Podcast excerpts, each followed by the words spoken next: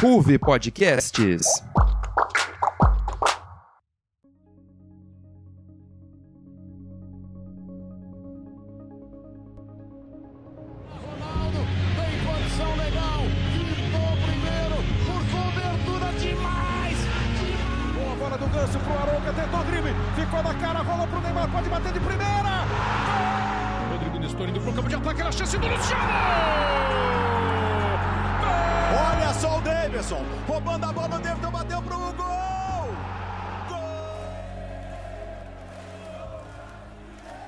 Querido ouvinte, seja muito bem-vindo ao oitavo episódio do meu, do seu, do nosso Arquibancada, o podcast de futebol brasileiro da RUV.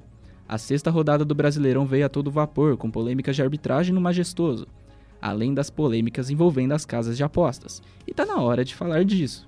Eu sou o Lua Brizola e, após um ano de RUV, vou conduzir o programa de hoje pela primeira vez, sobre o que vem movimentando o futebol brasileiro.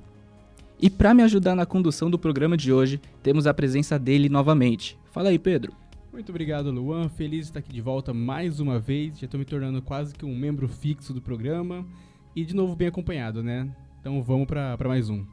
Além dele, temos uma corintiana do Bando de Loucos, que vai agregar muito no nosso debate de hoje. Seja bem-vinda, Aline. Oi, Luan. Oi, meninos. Sempre bom estar aqui com vocês. Vamos falar muito mal do Corinthians hoje, com certeza. E por fim, e não menos importante, temos ele, nosso antigo chefe. Seja bem-vindo de volta, Antônio. Oi Luan, oi Pedro, oi Aline. É um prazer estar aqui de volta na, na RUV. Não se acostumem, né? Vim emprestado aí para participar desse programa de hoje. Vamos aí falar sobre a rodada do campeonato, que teve muitas e muitas polêmicas. Com os comentaristas devidamente escalados e já posicionados para o início do debate, vamos aos destaques do programa de hoje com a Aline. É com você, Aline. Clássico movimentado e os times paulistas na rodada do Brasileirão. Deu green? A polêmica envolvendo as casas de apostas no futebol brasileiro. Muito obrigado, Aline. Agora, hora de fazer aquele merchan básico. Gostaríamos de lembrar que você, ouvinte, também participa do nosso podcast. Nós queremos suas opiniões sobre o debate, palpite de jogos, sugestões de pautas, então não deixe de seguir a Ruve Podcasts em todas as redes sociais. Nós estamos no Instagram, Facebook, TikTok e Twitter. É só digitar lá, Ruve Podcasts na lupinha que você acha rapidinho a gente. Por lá você confere vídeos, lives, enquetes e vários outros conteúdos sobre tudo o que acontece no mundo esportivo. Além disso, siga nossos programas na sua plataforma de áudio favorita e não esqueça de deixar uma boa avaliação pra gente no Spotify. Agora sim, tudo pronto para a bola rolar, apita o árbitro e começa o arquibancada. Então, pessoal, é, começar o nosso programinha hoje falando do nosso querido majestoso. Acho que é um tema muito importante, aconteceu bastante coisa, né? Envolvendo a arbitragem, os problemas internos que o Corinthians está tendo. E para começar bem o nosso debate, movimentar ele daquele jeito, eu queria saber que a, eu queria que a Aline fizesse uma análise do clássico pra gente, do Corinthians. Eu acho que, no sentido emocional, o Corinthians tá muito abalado, então o empate foi ruim, mas poderia ter sido pior se a gente tivesse perdido é, o tabu que se mantém há tanto tempo, né, gente? Mas. Por que será, né? Enfim, né? Depois a gente entra nesse assunto, mas eu achei que na questão emocional poderia ser pior. Mas taticamente eu achei que o Corinthians deixou a desejar novamente. Eu vi pouca evolução em relação aos jogos anteriores. E assim, eu entendo a questão de jogar mais retraído. Eu acho até que pode ser uma opção boa é, devido à situação do time. E a falta do Renato Augusto, principalmente. Mas a verdade é que jogar retraído não deveria ser, ser sinônimo de só dar chutão pra frente e, só, e rezar pra dar certo, sabe? É, em outros momentos, o Corinthians teve, por exemplo, o Jô, que era um jogador que sabe fazer esse pivô, e o Yuri Alberto não é esse jogador. Eu acho que ele tem sim demérito por estar numa fase péssima, mas ao mesmo tempo, a característica dele não é essa. É um jogador de mais toque de bola ali na frente, de repente fazer uma tabelinha com o Roger Guedes. É, e ele não é um jogador nem tão alto, nem tão forte. Então, assim, quando a bola chegava nele nesse, nesses chutões, ele raramente consegue realmente fazer algo com isso. E a bola praticamente nem passou pelo meio campo do Corinthians. Na verdade, o Corinthians estava se livrando da bola.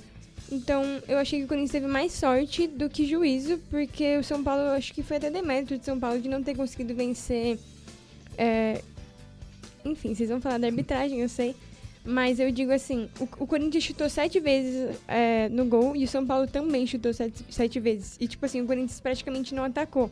Então eu acho que é muito demérito do São Paulo, sim, por não ter sido mais incisivo do que eles foram. Acho, claro, a gente pode comentar as polêmicas, algumas eu sou a favor, outras eu sou contra.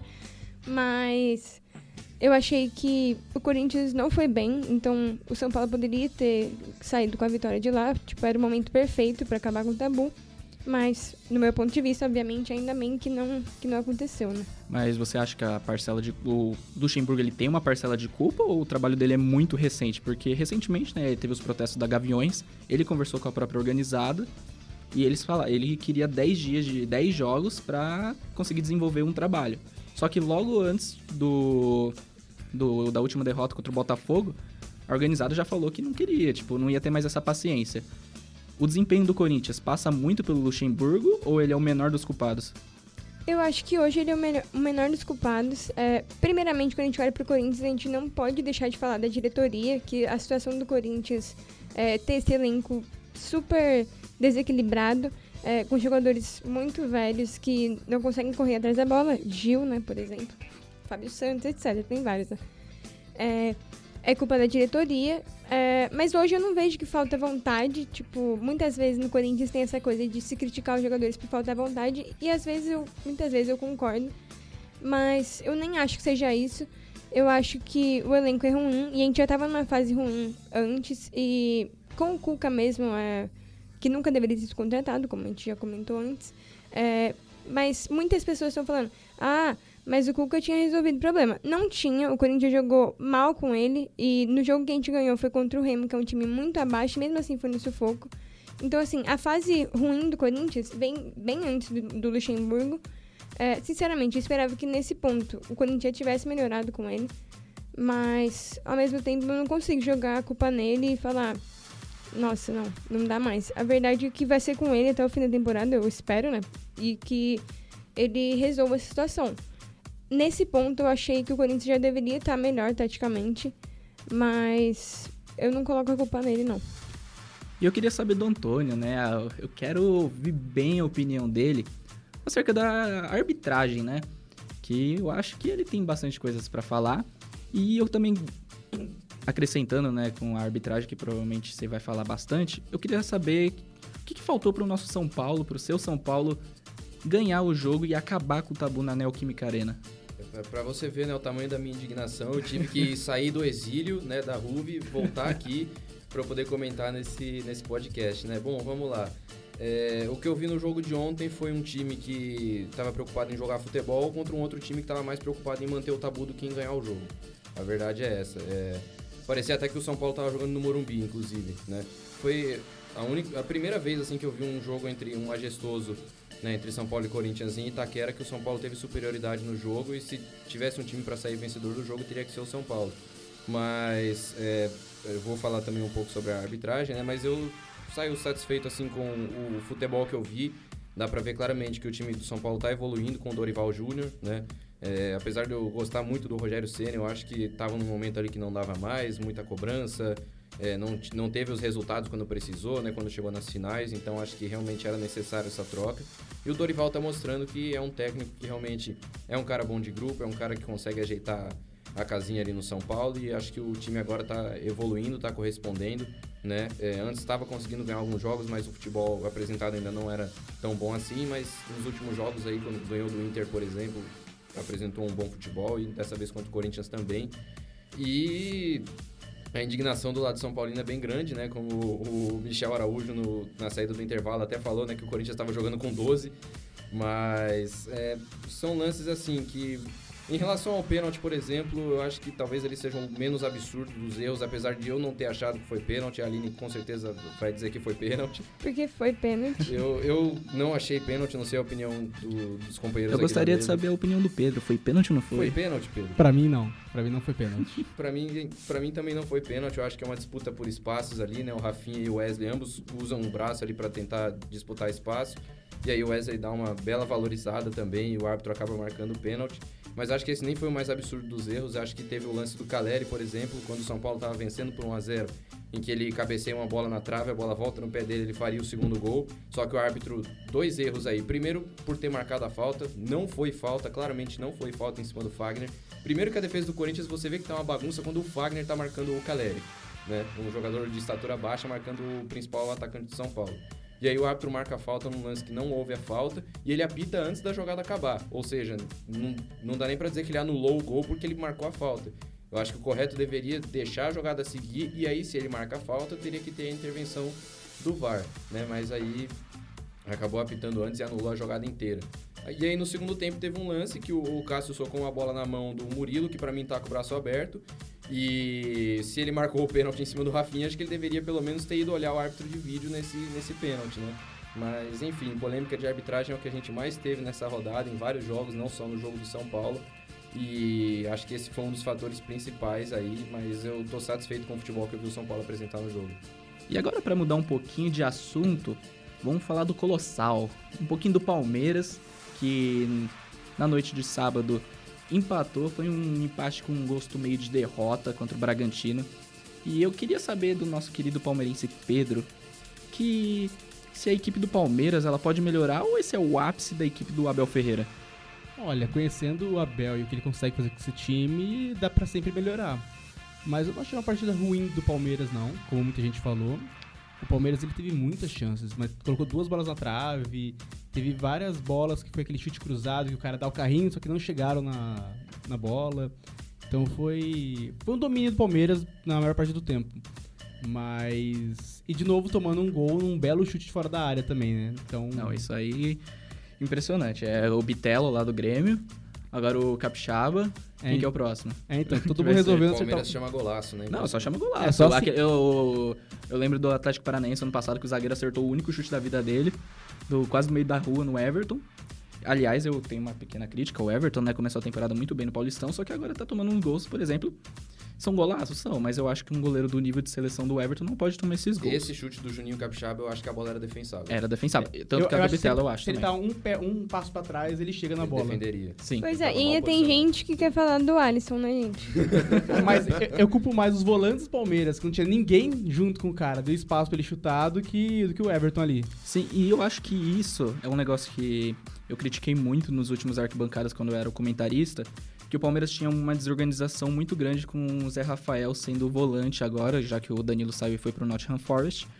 Mas eu senti a falta do Zé Rafael nessa partida. O Palmeiras, ele tinha um problema de transição ofensiva, apesar de ter atacado, ter dado bola na trave. Eu sinto que o Bragantino, apesar disso, teve mais méritos para vencer o jogo, tanto que teve no final da partida uma bola que foi inacreditável, que é a chance que não pode perder. Mas eu senti que nessa partida o Palmeiras sentiu muita falta do, do Zé Rafael. O Fabinho é um jogador muito novo, ele é muito bom, é muito promissor. Só que ainda acho que falta muito pra ele. O Zé Rafael já tá estabelecido na equipe, é um dos pilares da equipe do Abel Ferreira. Mas eu senti nessa partida uma falta dele, que nas próximas partidas, né, como é mata-mata, já vai voltar, vai retornar ao time. Mas eu senti essa falta, o Palmeiras deixou a desejar muito. E ainda continuando no assunto, eu queria saber do, de vocês que, além do Palmeiras, o Palmeiras tá não aquelas exibições de gala, mas tá jogando um futebol bom, futebol competitivo. E eu queria saber de vocês, quem tá exibindo o melhor futebol do país e o mais competitivo? Palmeiras ou Fluminense de nosso querido Fernando Diniz? Antes eu só queria pontuar também uma coisa, duas coisas na verdade. Uma, o Bragantino jogou muito bem, conseguiu bater de frente o Palmeiras, jogou de igual para igual. E assim como no jogo do São Paulo, que teve inúmeras polêmicas que influenciaram no resultado, esse jogo do Palmeiras também teve uma polêmica no final, né? O lance do Hendrick com o Cleiton, que o Cleiton simplesmente dá um abraço no Hendrick Isso e foi o absurdo. árbitro de vídeo também, né? Eu não sei o que, que o juiz deu nesse lance. Ele deu, ele deu mão do ele Hendrick. deu mão do Hendrick, sendo que bateu, acho que na mão do É, Cleiton. então, na mão do Cleiton. Algo assim. Inacreditável. Parece que as casas de aposta estão chegando nos árbitros também aí, né? E na- no lance seguinte saiu o gol do Bragantino. Foi. Sempre bom lembrar que casas de apostas vamos comentar mais pra frente aqui no nosso arquibancada. Tá, agora respondendo a pergunta, né, sobre Palmeiras ou Fluminense.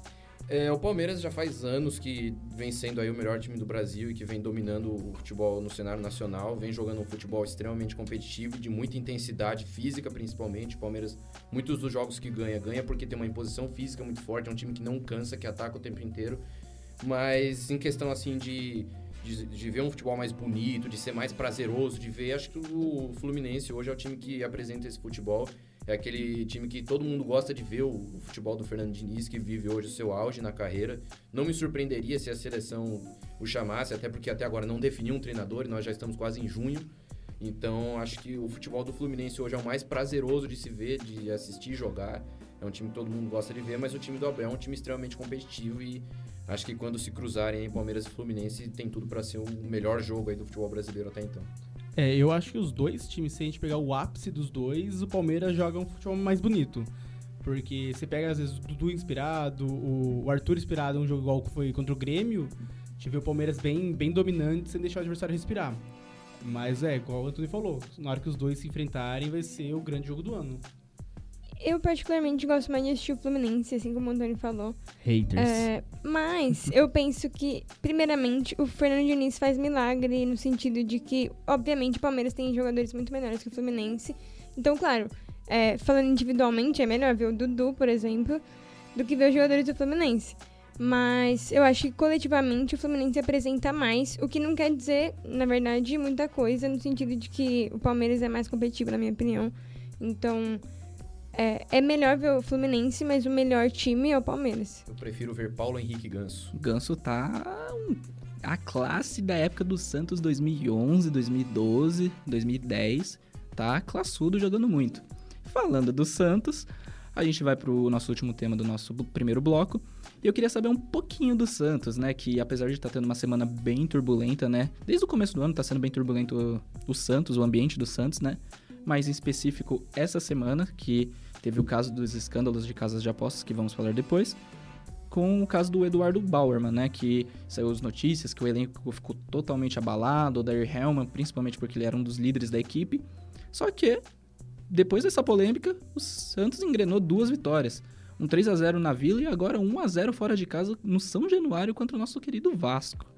E aí eu queria saber, né? E ainda é sempre bom lembrar, né? Com a estrela do David Washington, que a água do Santos é abençoada, né? Sempre surge um moleque da base pra, pra salvar a equipe no ano. E eu queria saber o que, que falta pro Santos realmente engrenar. Sinceramente, eu acho que talvez seja muita presunção nossa esperar muito mais do que isso do Santos. É, eu acho que é um time pra meio de tabela. É, inicialmente até existe, depois do Paulista, que foi bem ruim do Santos, existia uma expectativa dos rivais, aquelas, né? É, de que o Santos pudesse assim brigar pelo rebaixamento. É, mas eu acho que a realidade é mais meio de tabela mesmo pro Santos. E organizado assim, pode ser que é, nem, nem acabe sofrendo. Mas o que falta pro Santos mesmo são jogadores melhores. Então eu não acho que, que vai ser muito mais além disso, sabe? É, eu concordo com, com a Aline, não tem muito o que esperar do Santos. O time que ele tem pra oferecer é isso. Meio de tabela, brigar pra uma Sul-Americana que vem, talvez, no máximo. Então não, não. Tem tem que ganhar esses duelos na parte de baixo da tabela e é isso. É, o Santos, lembrar também que esse jogo também teve polêmica de arbitragem, três lances ali de pênalti que o Vasco reclama, que não foram marcados, né? Então, rodada recheada de polêmicas aí. Poderia ter um bloco só falando sobre isso. Sem contar as do Flamengo também, que Flamengo e. Bahia também, O 3x2 né? lá, surreal, duas expulsões que são questionáveis. Pois é, lembrando aí o rival do Vasco, mas agora falando mais especificamente sobre o Santos, é impressionante, né? Todo ano é o mesmo roteiro, é um time que começa muito mal no Paulistão, brigando pra não cair, no Brasileiro vem a expectativa também de brigar pra não cair e aparece algum menino da vila e resolve a situação. É o David Washington, 17 anos só, se não me engano, e já fez aí o segundo gol dele no segundo jogo seguido, né? No meio de semana o Santos tinha ganho do Bahia já e agora vence o Vasco em São Januário, apesar das polêmicas, o que não é fácil, né? Jogar contra o Vasco lá.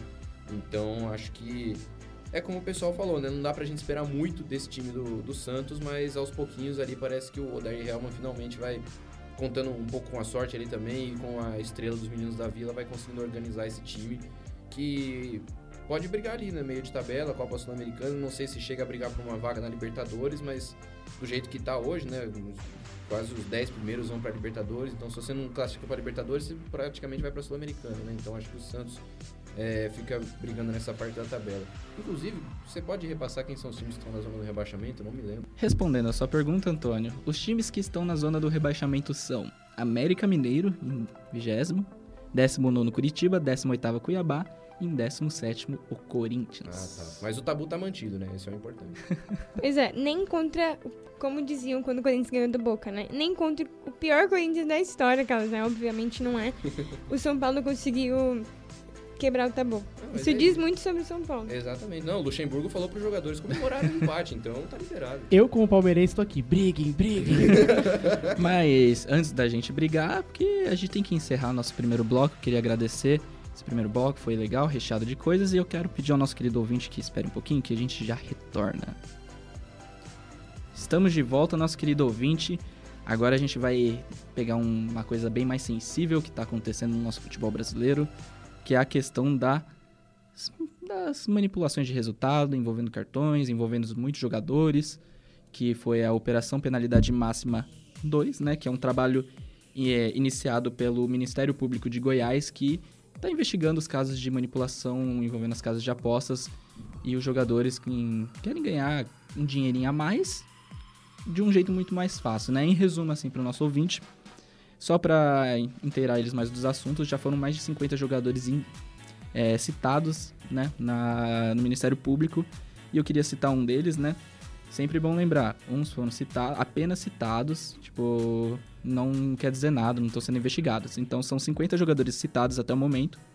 Aí eu vou falar um deles aqui, o Eduardo Bauerman do Santos, Fernando Neto do São Bernardo, Paulo Miranda, o Vitor Ramos, ex-Palmeiras, o Natan, atual Grêmio, que aliás jogou no meio de semana contra o Palmeiras, logo depois da, da revelação, né, da citação. O Maurício, que também foi citado, o atacante do Internacional, E também jogou. e também jogou. E o outro que é o Aleph Manga. Eu citei os mais famosos, né? E é sempre bom lembrar, né, que foi fala que pelo artigo 41C do Estatuto do Torcedor, a punição prevista para esses jogadores é de prisão de 2 a 6 anos e além de uma multa. Então, é uma punição bem severa para esses casos. E aí eu queria saber de vocês, né?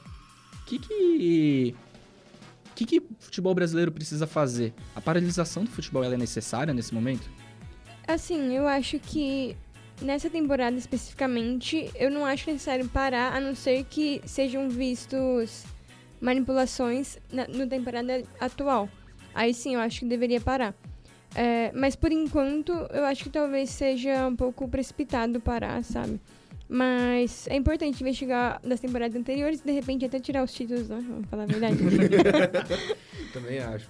Eu não acho Mas, mas brincadeiras à parte, eu acho que as partidas que estão sendo vistas como manipuladas, mesmo que seja uma questão apenas de cartões por enquanto, eh, deveriam ser refeitas assim como foi na, na, na questão da máfia da Pitu em 2005.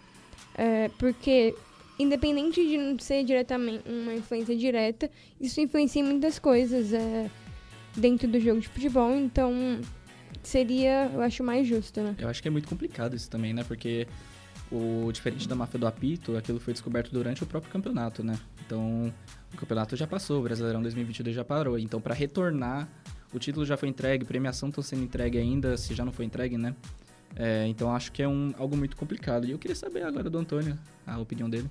Então, é, eu concordo com o que a Aline disse, né? Acho que se tivesse alguma coisa assim correspondente à atual temporada, teria sim que ter uma paralisação, porque isso é um assunto muito sério.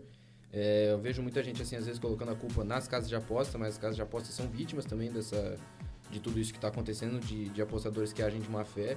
E é muito triste, né? A gente vê que a cada semana, a cada dia que passa, vão surgindo mais nomes e nomes de jogadores. A gente fica ali também com medo de, de repente, ter alguém dos nossos times envolvidos, ou seja, só são ruins mesmo.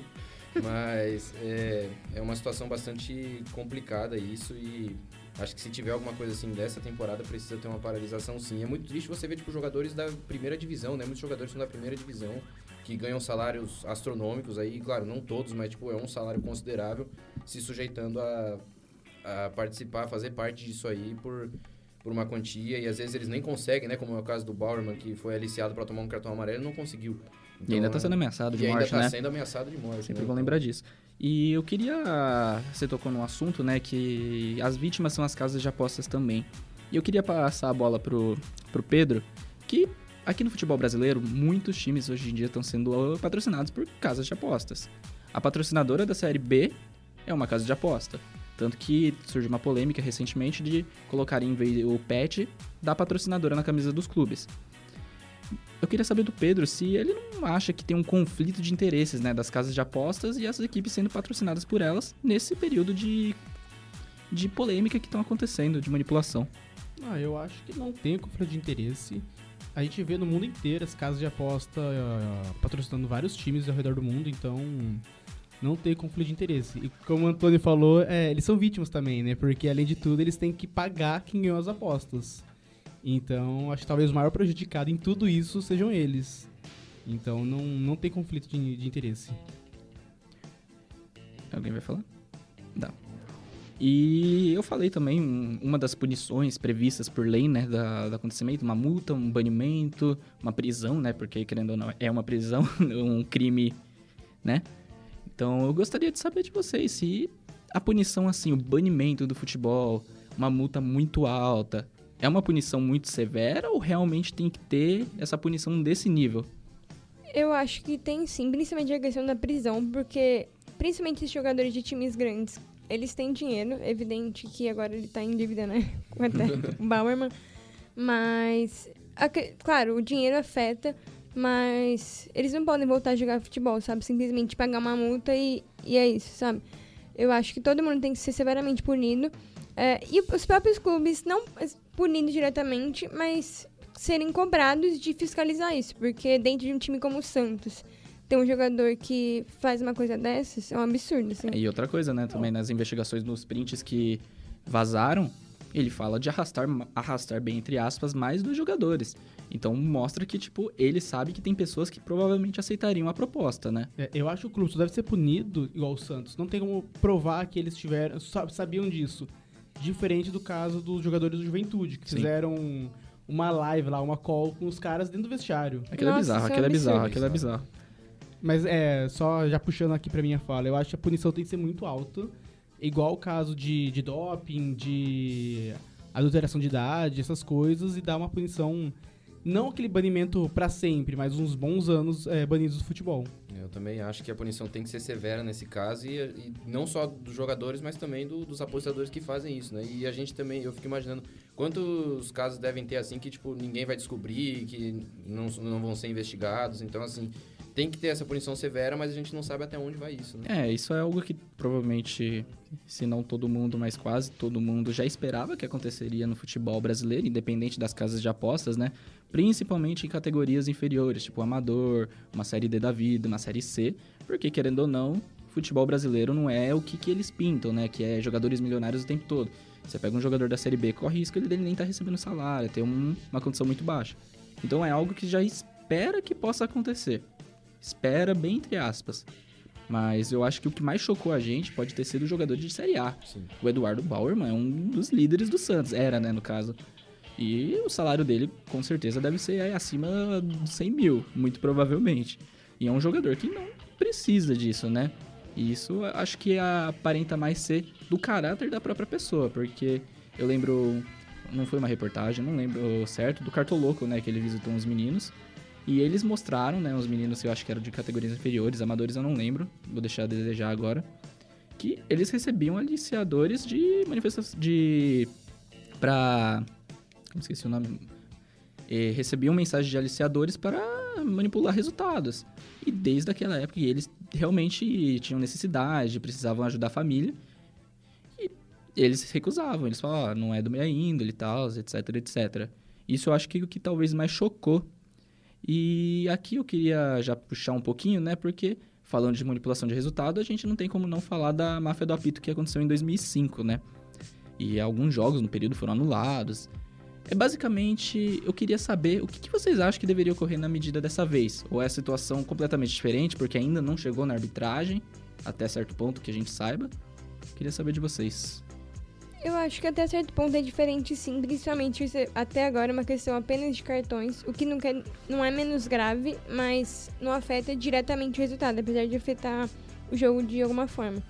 Então, nesse sentido, eu acho diferente sim. é, mas dependendo do que se descobrir mais pra frente, é aquilo, né? Até, de repente, punir os clubes que saem, por exemplo, Juventude, como o Pedro falou.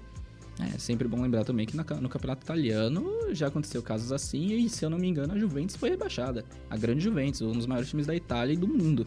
Então, Exatamente. E a gente fala também assim, de repente isso pode atingir os árbitros, eu não duvidaria, porque se você olha hoje para arbitragem no Brasil, não é uma profissão, né? Não é algo profissional. É, muitos deles também não devem receber uma quantia tão alta, então assim, também é, de- lógico, depende do caráter da pessoa, mas eles também poderiam se sentir muito tentados a aceitar uma oferta é, dessa, são né, mais vulneráveis. São né? mais vulneráveis, exatamente. Tipo, marcar uma falta, marcar um pênalti, alguma coisa assim, então Ou não marcar também, ou né? não, não marcar, marcar. também, né? Exatamente. Mas sem querer acusar ninguém aqui sem provas, mas. Não querendo comentar o jogo de ontem. Exatamente. Você acaba de receber o senhor processinho. Eu acho que essa situação fez a gente olhar pra tudo com desconfiança. Então, Exato. assim, óbvio, os jogadores do Corinthians são péssimos. Aí eu, agora eu fico, será que eles são péssimos mesmo? Ou é tudo uma questão de casa de apostas, sabe? É.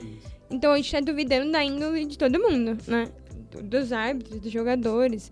Então, eu acho que faz sentido a gente chegar a cogitar essa possibilidade, porque a arbitragem no Brasil é péssima, realmente, a gente sabe disso.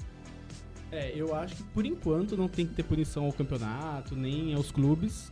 Mas assim, a partir do momento que ficar prova- provado que teve alguma influência dos clubes ou árbitros, aí sim, entra na mesma, mesma situação que foi da Juventus, que foi em 2005. Mas por enquanto é só punição individual. Muito bem, galera. É, ergue o braço e termina o arquibancada de hoje. Eu queria agradecer muito você, nosso querido ouvinte, pela audiência até aqui. É, esperamos que tenha gostado do episódio e que se lembre de deixar uma boa avaliação no Spotify.